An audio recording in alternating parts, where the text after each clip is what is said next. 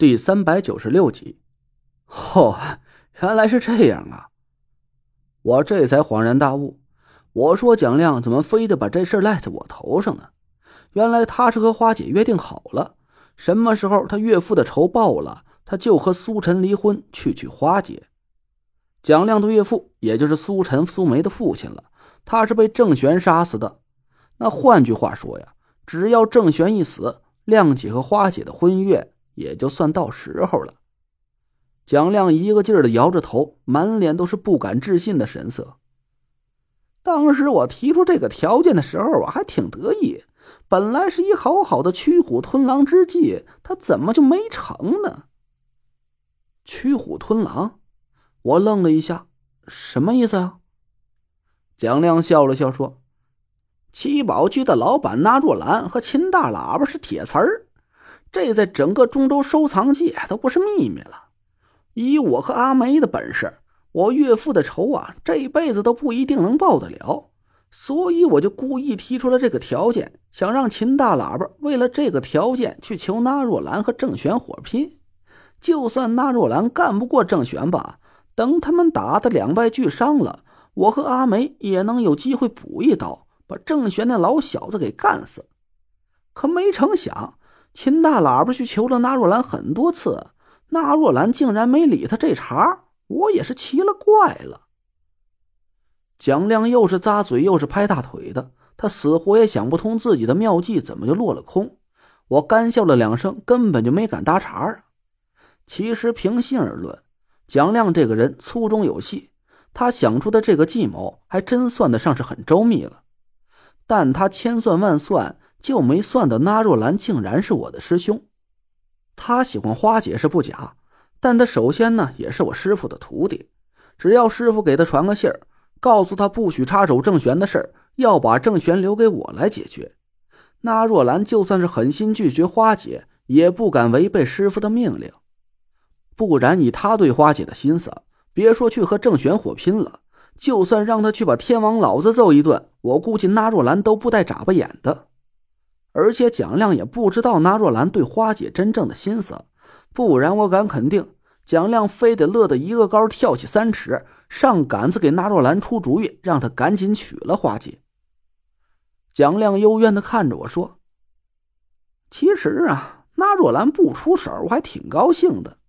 虽然我岳父的仇报不成了，但这样秦大喇叭就没理由能缠着我了。”可谁也没成想，哎，您不知道打哪儿蹦出来了，三下两下就把郑玄给弄死了。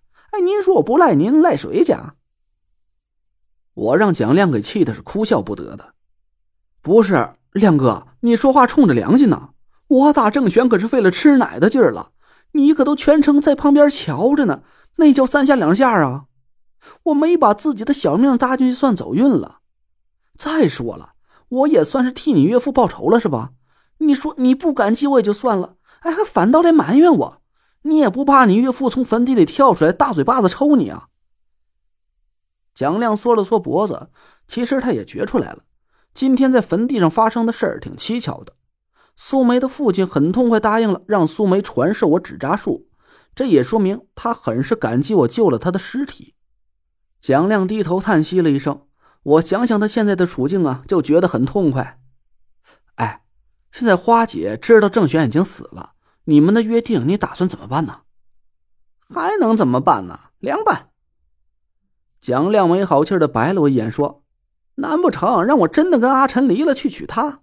那老娘们啊，也真够狠的，见天的来博古轩堵门，吓得我从密道里跑了好几次了。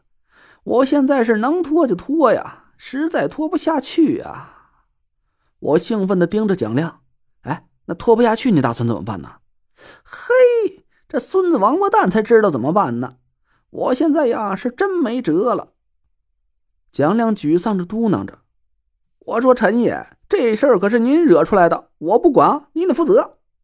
您给我想一辙，把秦大喇叭给我劝退了，不然我让秦大喇叭逮着那天，我可一头撞死在您面前。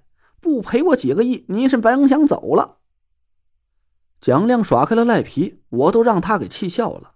现在算起来，郑玄也死了有大半年了，早就过了蒋亮和花姐约定的赌约时间了。这郑玄死了之后，你没少费心思遮掩这件事吧？那可是费了雄劲了。蒋亮苦着脸说：“纸到底是没包住火。三个月之前，秦大喇叭可算是知道郑玄的死讯，他跑到波古轩去找我摊牌。我是实在没辙了，就只能躲着他。正好那时候，那若兰四处在找会风水术的人，我也不知道这老小子到底是想干嘛。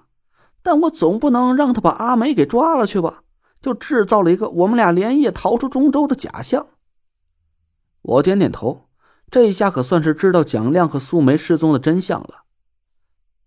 你们俩躲在纸人苏的店面里，那若兰以为你们逃出中州城了，所以花姐也应该被你骗去了江南老家找你，直到七宝区拍卖会开始之前，她才返回了中州。嗯，阿梅搞了个傀儡纸人出去打探消息。我知道了中州五魁集体失踪的消息，也知道了你和田小姐要参加拍卖会的事儿。我猜纳若兰和秦大喇叭俩人肚子里肯定没憋什么好屁，就让阿梅用傀儡纸人通过了小静给你传了这纸条。小静，我愣了一下，随后反应了过来，哦，牛夫人是吧？对。我长长的吐了口气，总算是把所有的谜团都给解开了。那那那个牛夫人是什么人？她不是纳若兰安插在拍卖会上的托吗？她怎么会帮你去传纸条呢？嘿，小静她呀，她她以前喜欢过我。蒋亮扭扭捏捏的哼唧了几句，我不敢置信的看着他，他连那颗大秃头都羞红了。不是，我靠，亮哥你行啊你！竟然用以前的老情人一号去给老情人二号传纸条！呸呸呸！别胡说，这事儿就烂到肚子里啊，可不能出去给我到处嚷嚷去。蒋亮吓得脸都绿了，说：“这要是让阿晨知道了，还不得跟我打离婚呢？我告诉你，陈爷，反正这事儿啊，我就跟您一个人说了。以后要是这事儿宣扬出去，我就见天的住您家去，我吃穷了您。得，我错了。”我赶紧投降说：“我现在呀已经是够穷了，就不劳您大驾来吃我了。哎，对了，你给花姐的纸条上写了什么呀？她怎么一看见纸条就放弃跟我抢夺空谷幽兰了？”蒋亮叹了口气，不想说。我一个劲儿的追问他，他这才苦笑了一声，摇了摇头。